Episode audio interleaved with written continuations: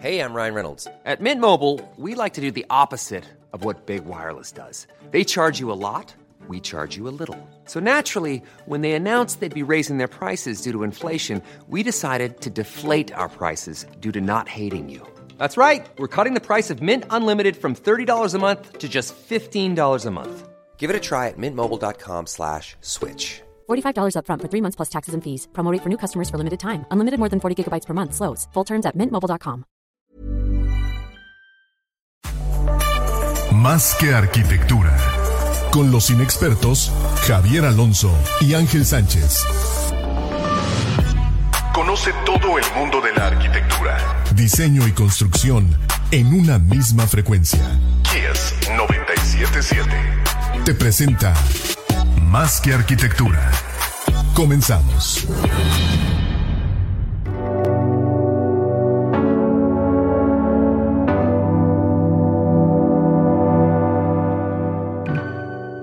Hola, buenas tardes a todos, gracias por conectarse hoy viernes a Más Arquitectura. Hoy tenemos aquí en tu espacio intangible un tema distinto y bueno, antes, antes que nada presentar a nuestro invitado y bueno, nuestro conductor también, Javier Alonso, ¿cómo estás, man?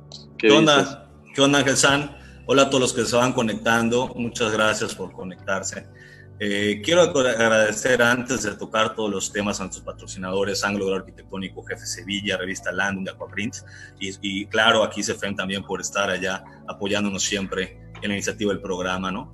Eh, ya nos pueden ver por Facebook, que nos están viendo, Instagram, sí, y posteriormente nos van a escuchar en Radio Abierta, nos van a escuchar en Spotify y iTunes.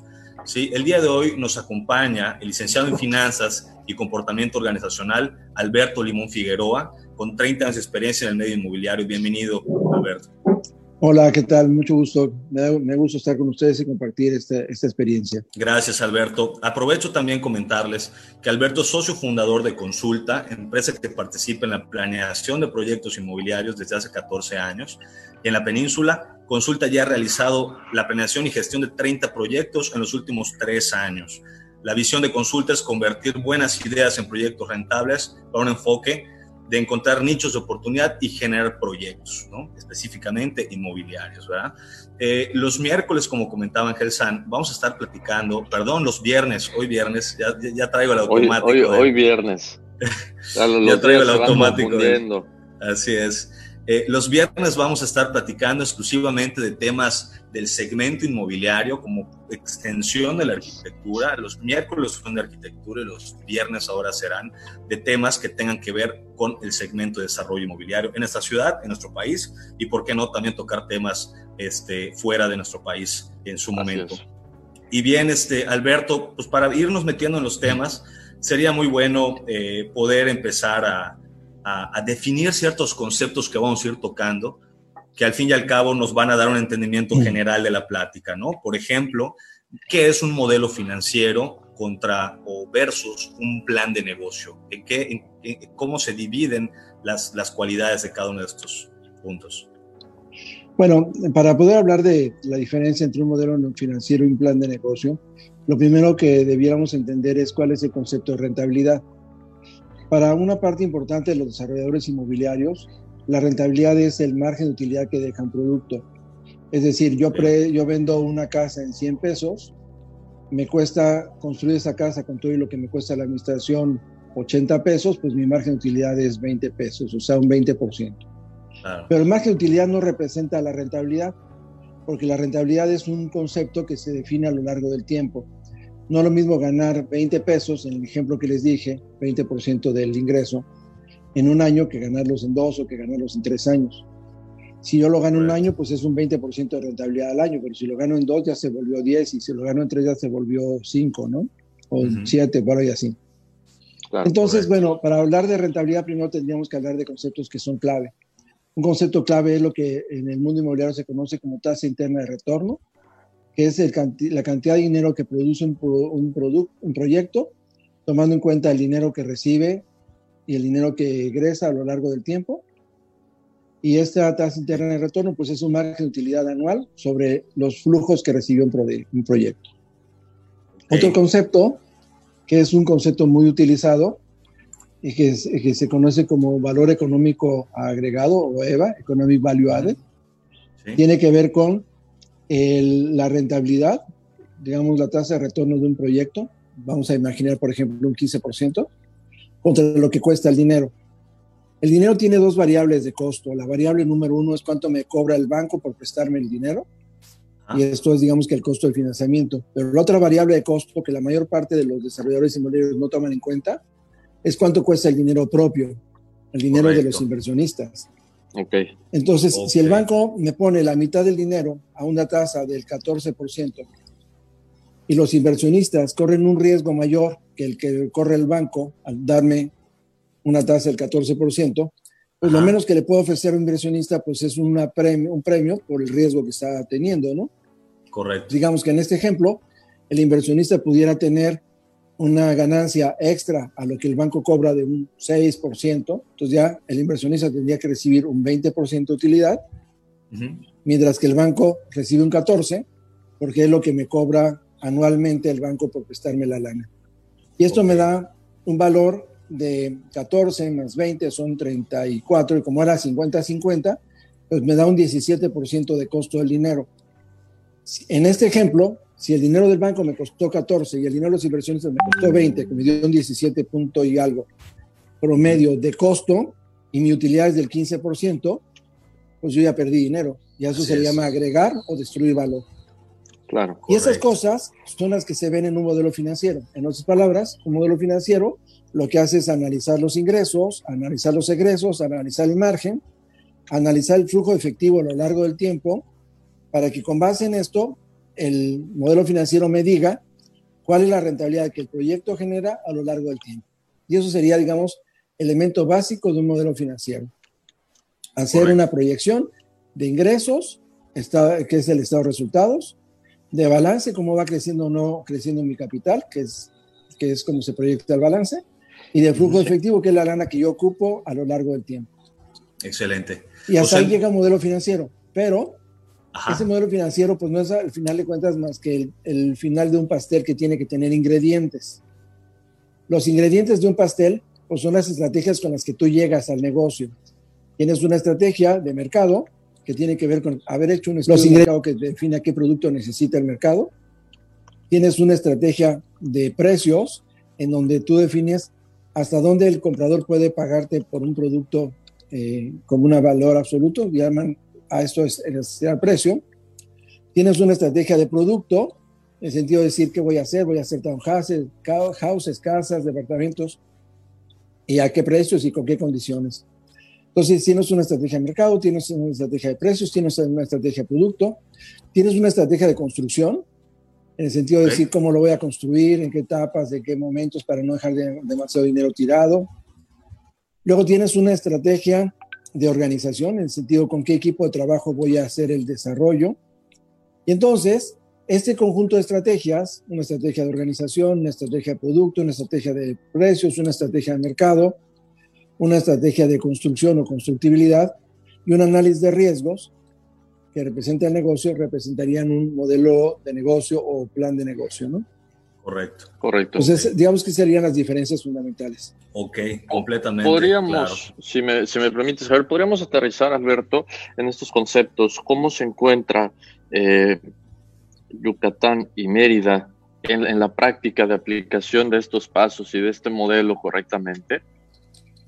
Mira, yo te voy a decir cuál es la experiencia que yo tengo, no en Mérida, sino como un elemento de evolución del negocio inmobiliario. El negocio inmobiliario consideraba antes y esto es cuando, cuando el negocio inmobiliario empieza a tomar una forma más institucional. El negocio inmobiliario consideraba antes que saber construir era saber hacer negocio inmobiliario.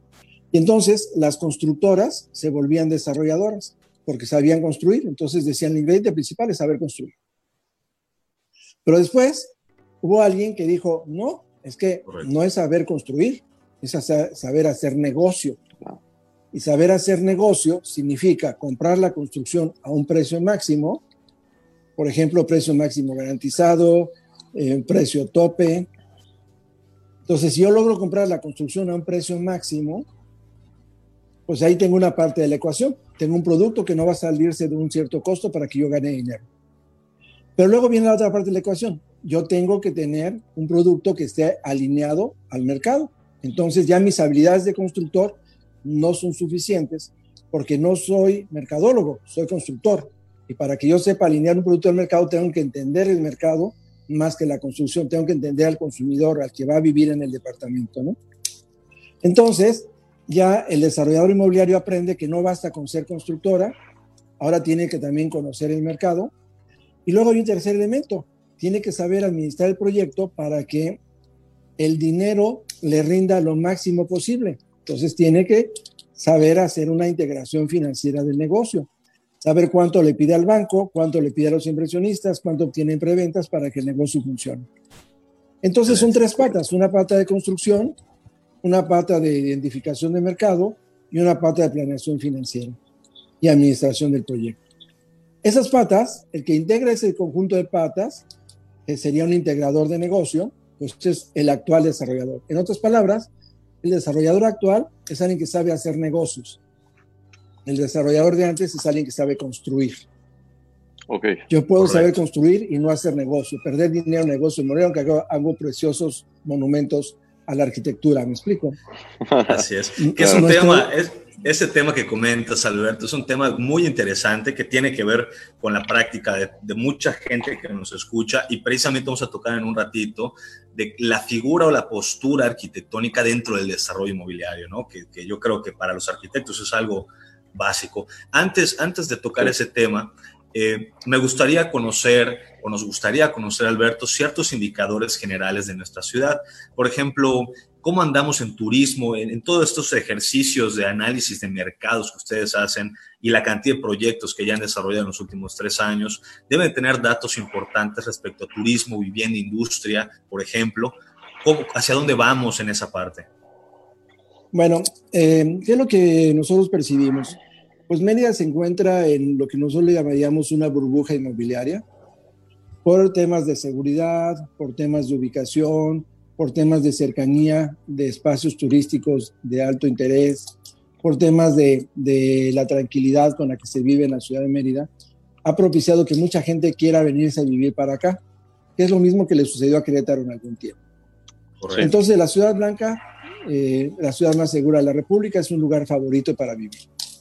Al ser un lugar favorito para vivir, pues entonces hay un crecimiento exponencial en el negocio inmobiliario en Mérida. Si nosotros consideráramos el total de unidades que están ahorita en desarrollo en Mérida y las comparáramos contra la población existente en Mérida, pues la verdad de las cosas es que estaríamos vendiendo como un cuarto de unidad por mes, ¿no? Pero ¿qué es lo que hace que las unidades se puedan vender a un ritmo de tres, cuatro unidades? Pues la gente que no vive en Mérida, la gente que llega de otros lugares, a vivir a Mérida y que está encontrando en Mérida la oportunidad. Pero esa oportunidad tiene una vida corta si no encontramos la posibilidad de que esa gente tenga fuentes de ingresos.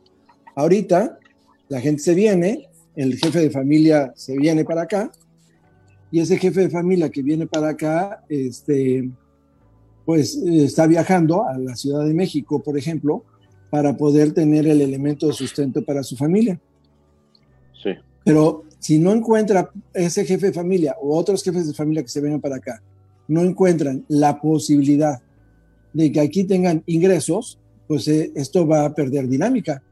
Porque, por ejemplo, eh, Querétaro recibe 80 mil personas al año que se van a vivir a Querétaro, pero esas 80 mil personas al año encuentran, encuentran vivienda en, en, Querétaro, pero también encuentran trabajo.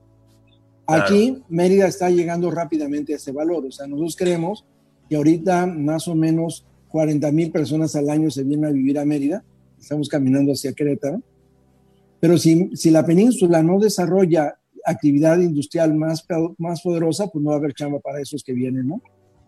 Entonces, creo que vemos que Mérida necesita urgentemente desarrollarse como una plataforma logística para conectar el sureste con el norte de la República. Si no se detona como una plataforma logística propiciando que haya desarrollo industrial, Mérida se va a frenar.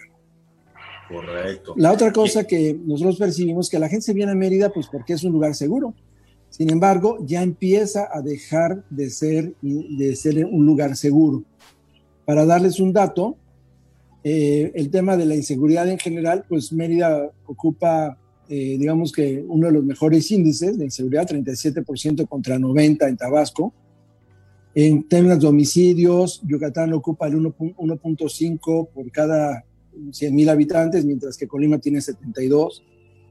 En términos de narcomenudeo, ahí empiezan a cambiar las cosas, porque en narcomenudeo, California tiene 288 por cada 100 mil, mientras que Yucatán ahorita ya tiene 18 por cada 100 mil, que entonces es poquito, sí, pero ese poquito ya empieza como el coronavirus, ¿no? A sonar. A, tener un... Como el coronavirus, exacto. entonces, este, ¿qué es lo que recibimos? Que Mérida tiene que desarrollar su plataforma industrial para poder seguir creciendo. Si logramos cosas exitosas, la población de Mérida va a tener una dinámica exponencial. Eh, digamos que Mérida está llegando a una población de un millón de habitantes hacia el 2025, pero nosotros creemos que si la dinámica continúa, vamos a estar en el orden de un millón trescientos, un millón cuatrocientos mil habitantes en el 2025. Ya es una ciudad de gran tamaño. Y hay segmentos, como por ejemplo el segmento de, los 45 a los 64 años de edad, para los cuales no hay un producto. Eso nuevamente nos demuestra que no hay una lectura de mercado, sino una imitación de lo que están haciendo los competidores, ¿no? Sí. Luego empezamos a ver ya algunos brotes de, de caos, ¿no? Empezamos a ver, por ejemplo, que en el mercado de oficinas tenemos zonas como Altabrisa que están muy demandadas, pero zonas como Cabo Norte que están en plena recesión porque tienes una oferta muy grande de oficinas para un mercado muy pequeño, ¿no? Claro. ¿Cuál es la lógica? ¿Mande? ¿Cuál es la lógica de este punto, de este último punto que comentaste, Alberto, de, de, hacer edificios grandes con muchos metros cuadrados a un mercado que posiblemente todavía no está maduro para ese consumo, ¿no? ¿Cuál, es la lógica de desarrollo este, eh, eh, eh, para estas personas? Bueno, hay un tema en Mérida, al, ser mucha gente que no es de Mérida, que se viene acá, y al no tomar en cuenta que Mérida tiene grandes extensiones de tierra todavía, pues empieza una era de verticalización que es absolutamente favorable. Lo más conveniente para Mérida es que se verticalice. Pero esa verticalización se hace al estilo de la Ciudad de México. En la Ciudad de México, que la tierra es muy cara, pues tú haces desarrollos mixtos, donde le montas un edificio de departamentos abajo, le montas un centro comercial o montas oficinas, otras cosas. Sí, eso está padrísimo para la Ciudad de México, pero para Mérida, probablemente lugares como Cabo Norte, llenarlos de tanto espacio comercial y de tantas oficinas, pues es excesivo para el momento actual. O sea, no hay una correspondencia a la madurez del mercado contra este, pues la oferta, ¿no? Para darles un ejemplo, en Mérida, Yucatán, se tiene 52 metros cuadrados de área comercial por cada 100 habitantes. Mientras que, por ejemplo, en la Ciudad de México se tienen 30 metros cuadrados por cada 100 habitantes.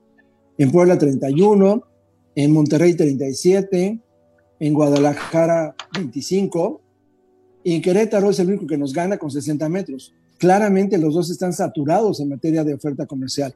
Y esa oferta comercial surge de tener un conjunto de street malls que los siembran abajo de todos los edificios que se puede y entonces ya tienes un exceso de oferta de espacios comerciales, ¿no? Como si fuera una receta mágica, ¿no, Alberto?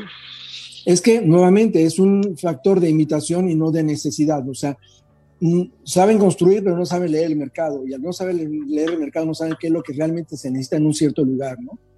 Claro. Excelente. Ok. Eh, Ahora. Eh, adelante, Jesús. No, bueno, si vemos esta situación en la que se va metiendo eh, Mérida como ciudad, Alberto, ¿cómo podemos eh, compararlo con casos exitosos de ciudades que se han encontrado con este movimiento o esta transformación de grandes espacios comerciales o, esta, esta relación a adaptarse finalmente, ¿no? ¿Cómo, ¿Cómo aterriza finalmente para entender hacia dónde podríamos ir? Bueno, independientemente de que no es el mejor ejemplo urbano, eh, yo diría que San Pedro Garza García en Nuevo León, o sea, toda la zona metropolitana de Monterrey, son un buen ejemplo de profesionalización del sector inmobiliario. Para darles datos, en Monterrey, el 90% de los desarrollos inmobiliarios se hacen utilizando un, un construction manager, o sea, alguien que sabe administrar la construcción. Ese 90% de los desarrollos inmobiliarios que se hacen en la zona metropolitana de Monterrey el, desarrollador es alguien que tiene una oficina de tres changos y que solamente sabe integrar negocios, sabe integrar negocios inmobiliarios y cuya principal virtud es saber integrar el análisis de mercado correcto y los inversionistas correctos para abaratar su costo de dinero y para reducir el riesgo del negocio. Entonces, ¿qué es lo que propicia? que si bien es cierto que San Pedro Garza García está verticalizadísimo y hay una gran oferta comercial y una gran oferta de oficinas, tiene mucho mejores niveles de absorción que cualquier otra parte de la República, porque se supo alinear el producto con el mercado. Y se sigue haciendo y se sigue construyendo y todo, pero sigue, sigue alguna sintonía de alineación. Yo no digo que no haya excepciones, yo no digo que no haya fallas, pero hay una sintonía de alineación. La otra cosa es que en Nuevo León se han creado subcentros urbanos en donde la gente se aglutina en todos sus necesidades de servicios alrededor de un centro urbano. En Mérida la situación está, digamos que bastante anárquica. Hay una búsqueda de que la gente se concentre dentro del periférico, pero hay una cantidad loca de desarrollos fuera del periférico que dice, bueno, realmente quiere estar dentro del periférico porque la realidad muestra algo diferente. En un lugar donde la tierra es barata, ¿cómo, ¿cómo se te ocurre hacer un chorro fuera del periférico cuando tienes un montón de tierra todavía dentro del periférico? Claro. Y es el tema de la imitación que dices, ¿no? Es un tema de imitación, es un tema de querer seguir patrones de que, pues bueno, la tierra alguien la aportó a buen precio y pues vamos a hacerlo porque alguien me la aportó. En lugar de decir, bueno, yo voy a desarrollar la tierra que sea desarrollable en un momento determinado. Y eso se llama timing. No todos los lugares y no todos los terrenos y no todos los espacios tienen el momento propicio para ser detonados. Se tienen que detonar cuando es el momento que el mercado me dice, es un momento de madurez. Correcto. Entonces, bueno, yo lo que percibo es que... Entonces, el hecho de irse, completamente, completamente. Y vamos en camino a la profesionalización, como comentas, ¿no? Vamos en camino a... Pues hay una eh, tendencia, ¿no? Hay una búsqueda. Excelente. Eh, en segmentos de crecimiento, hace un momentito platicabas de metros cuadrados per cápita en temas comerciales y eso. Hoy en día en Mérida, si tuviéramos unos pesos disponibles y quisiéramos invertir en alguno de los segmentos para desarrollo, ¿cuáles esos segmentos son los que están a la alza, los que son prósperos? Bueno, te voy a decir en dónde no invertiría primero. Eh, si, tú, analizas lo que, la oferta que existe de desarrollos inmobiliarios en Mérida ahorita y lo ves en términos de promedios ponderados, los desarrollos inmobiliarios la mayor parte de los desarrollos inmobiliarios de los departamentos o de las casas que están ahorita ofertándose en Mérida, Yucatán, andan en el orden de 1.900.000 a 3 millones y medio de pesos promedio cada uno. Entonces, bueno, está chido, ¿no?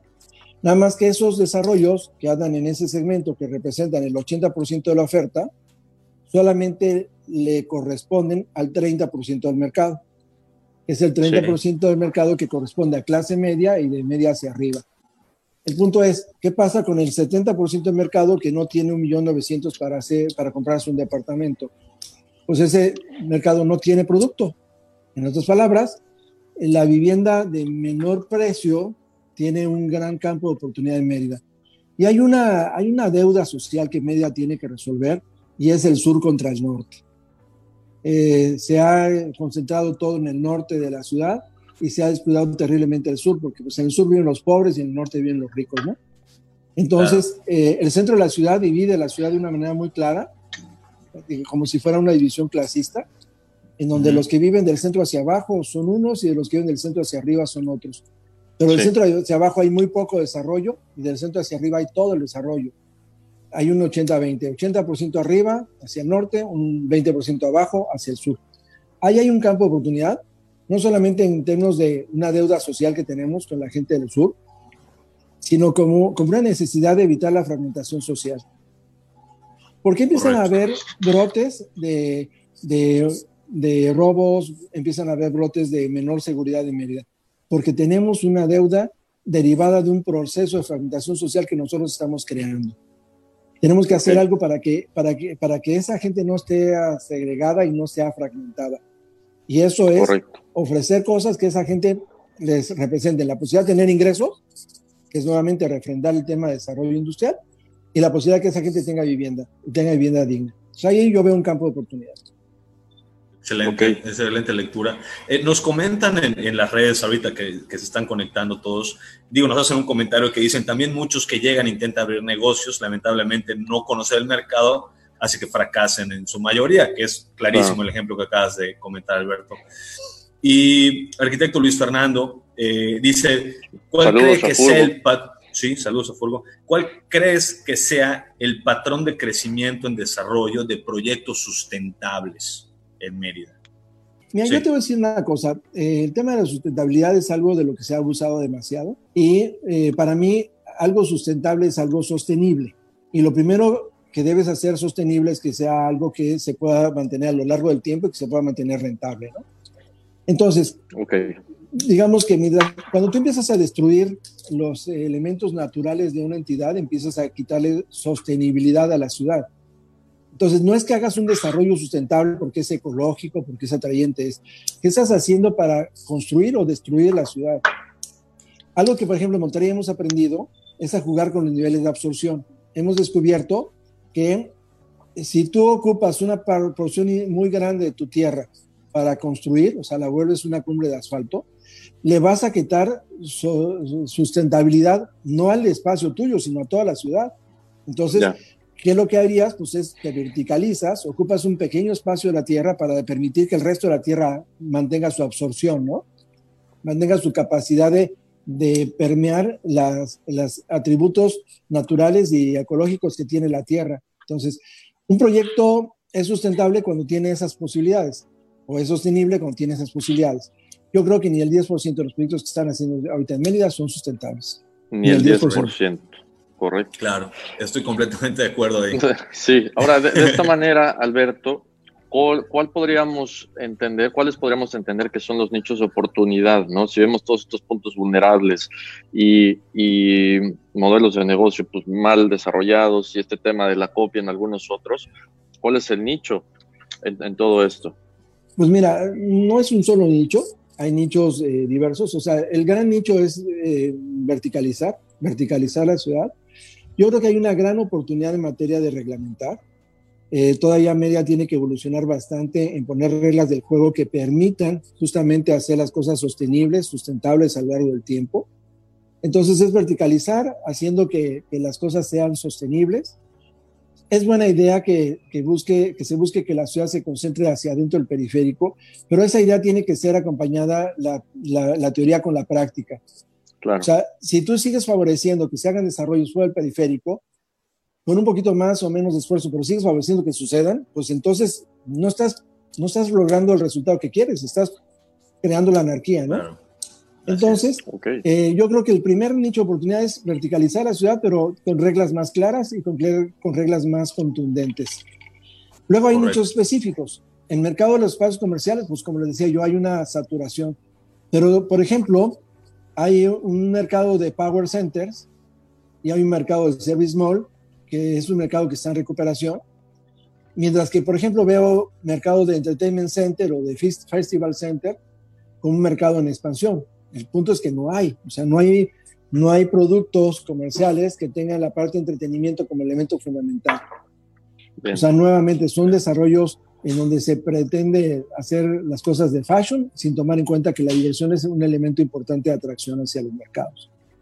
Yo veo que la zona de Altabrisa es un mercado que viene, eh, digamos que, en desarrollo, que hay, que hay que tomarla en cuenta, hay que valorarla hay que ser cuidadoso con la García Lavín y, con la zona que va hacia Cabo Norte, porque estamos dándole la torre a la estabilidad en términos de movilidad de la ciudad.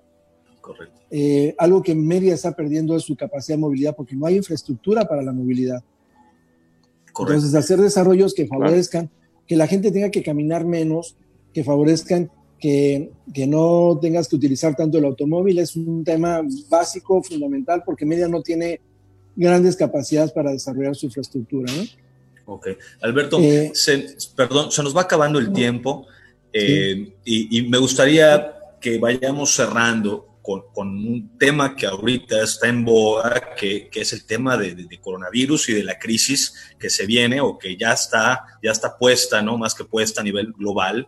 Y cómo, después de escuchar todos estos datos importantes respecto a nuestra ciudad, ¿qué se viene qué se viene, cuál va a ser el panorama, qué certidumbre o qué incertidumbre nos, nos va a llegar, ¿no? Bueno, a mí me preocupa un poquito la pobre reacción de nuestro gobierno en materia del apoyo a toda esta gente que está perdiendo su empleo y que pierde su capacidad de tener dinero como efecto de, la crisis del, del coronavirus.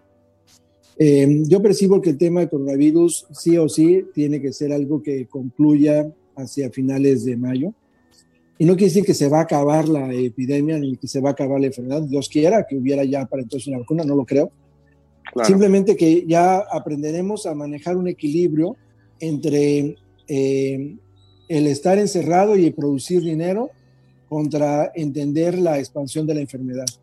Hay una realidad que no podemos evitar y es que el coronavirus pues es eh, mucho más, eh, digamos que, que contagioso que cualquiera de los otros virus que hayamos tenido. Y en consecuencia, como pasa con la gripa, el 70-80% de la población se va a enfermar. Eso es una realidad. Eventualmente, no quiero que, se enfermen, que se enfermen todos juntos. Entonces, ¿qué es lo que vamos a estar percibiendo? Que vamos a percibir más casos de enfermedad, más casos de, de gente que se muere.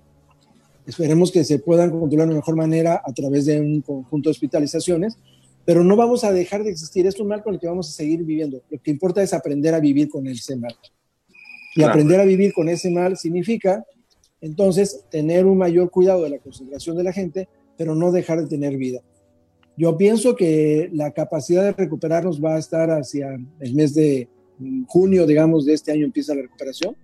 Este año vamos a cerrar con una tasa de, de, crecimiento que va a andar en orden del 4 o 5% de, de Producto Interno Bruto negativo. Los estados del norte de la República no les va a ir mal porque hay una fuerte dinámica ligada a lo que pasa con Estados Unidos y el gobierno de Estados Unidos sí va a hacer un gran esfuerzo para que ellos salgan adelante. En donde veo que estamos jodidos, perdonando la expresión, pues es aquí, en el sur y en el sureste. La oportunidad está en recuperar rápidamente nuestra capacidad industrial y tomar la oportunidad del coronavirus para convertir a Yucatán en una plataforma logística. Porque si algo va a ser necesario con producto de este show, es la capacidad de alimentar a los supermercados con productos, porque las cadenas de suministro se rompieron. Sí, claro. Excelente. Pues bueno, eh, no sé si quieres agregar algo más, Ángel San.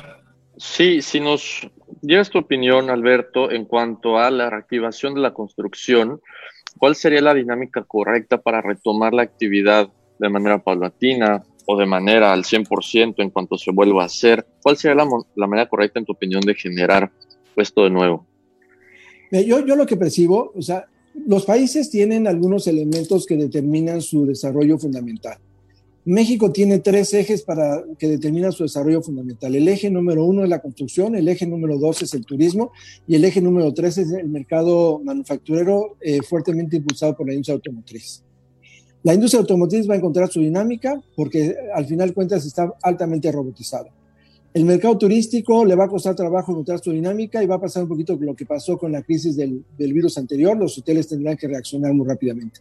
La que nos queda es la industria de la construcción yo creo que el, el, gobierno no puede detener, ni lo va a detener, la dinámica del sector construcción. O sea, vamos a tener que seguir construyendo y construyendo muy rápido.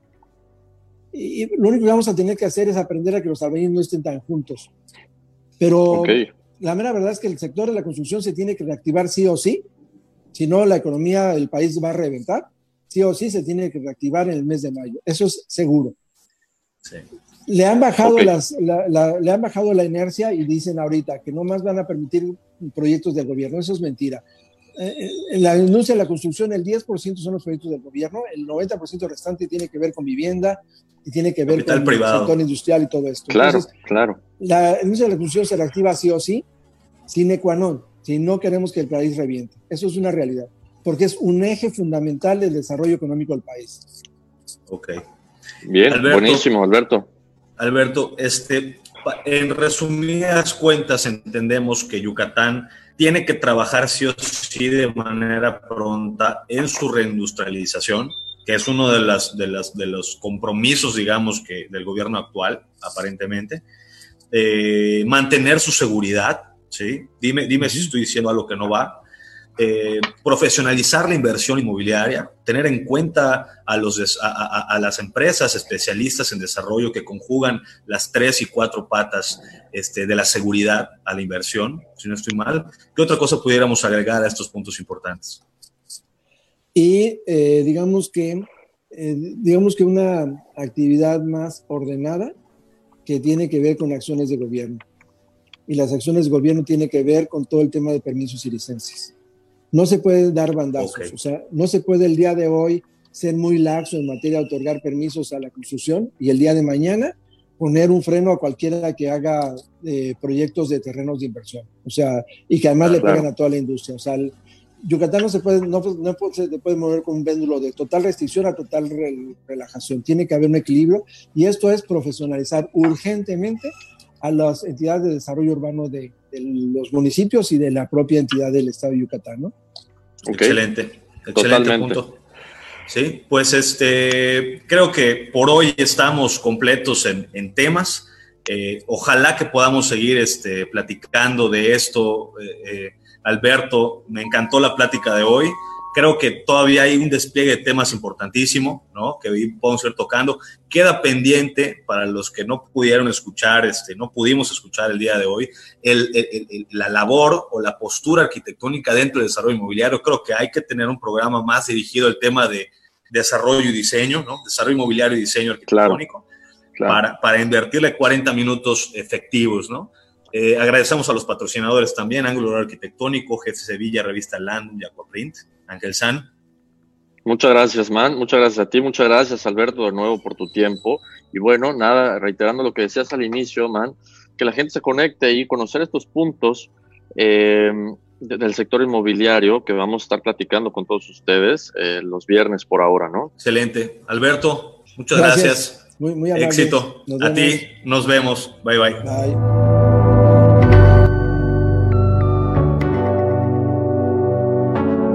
Los inexpertos, Javier Alonso y Ángel Sánchez, te esperan el próximo miércoles a las 8 de la noche para continuar conociendo todo el mundo de la arquitectura, diseño y construcción. Más que arquitectura. Solo por Kiss 977. Hey folks, I'm Mark Marin from the WTF podcast and this episode is brought to you by Kleenex Ultra Soft Tissues your ally to help tackle your allergy symptoms this season. I love the change of seasons, but nobody loves pollen and all those other things floating in the air that make you sneeze during this nice weather. Kleenex Ultra Soft tissues are hypoallergenic and allergist approved. So fight back against watery eyes and runny noses without worrying about irritating your skin. For this allergy season, grab Kleenex and face allergies head on.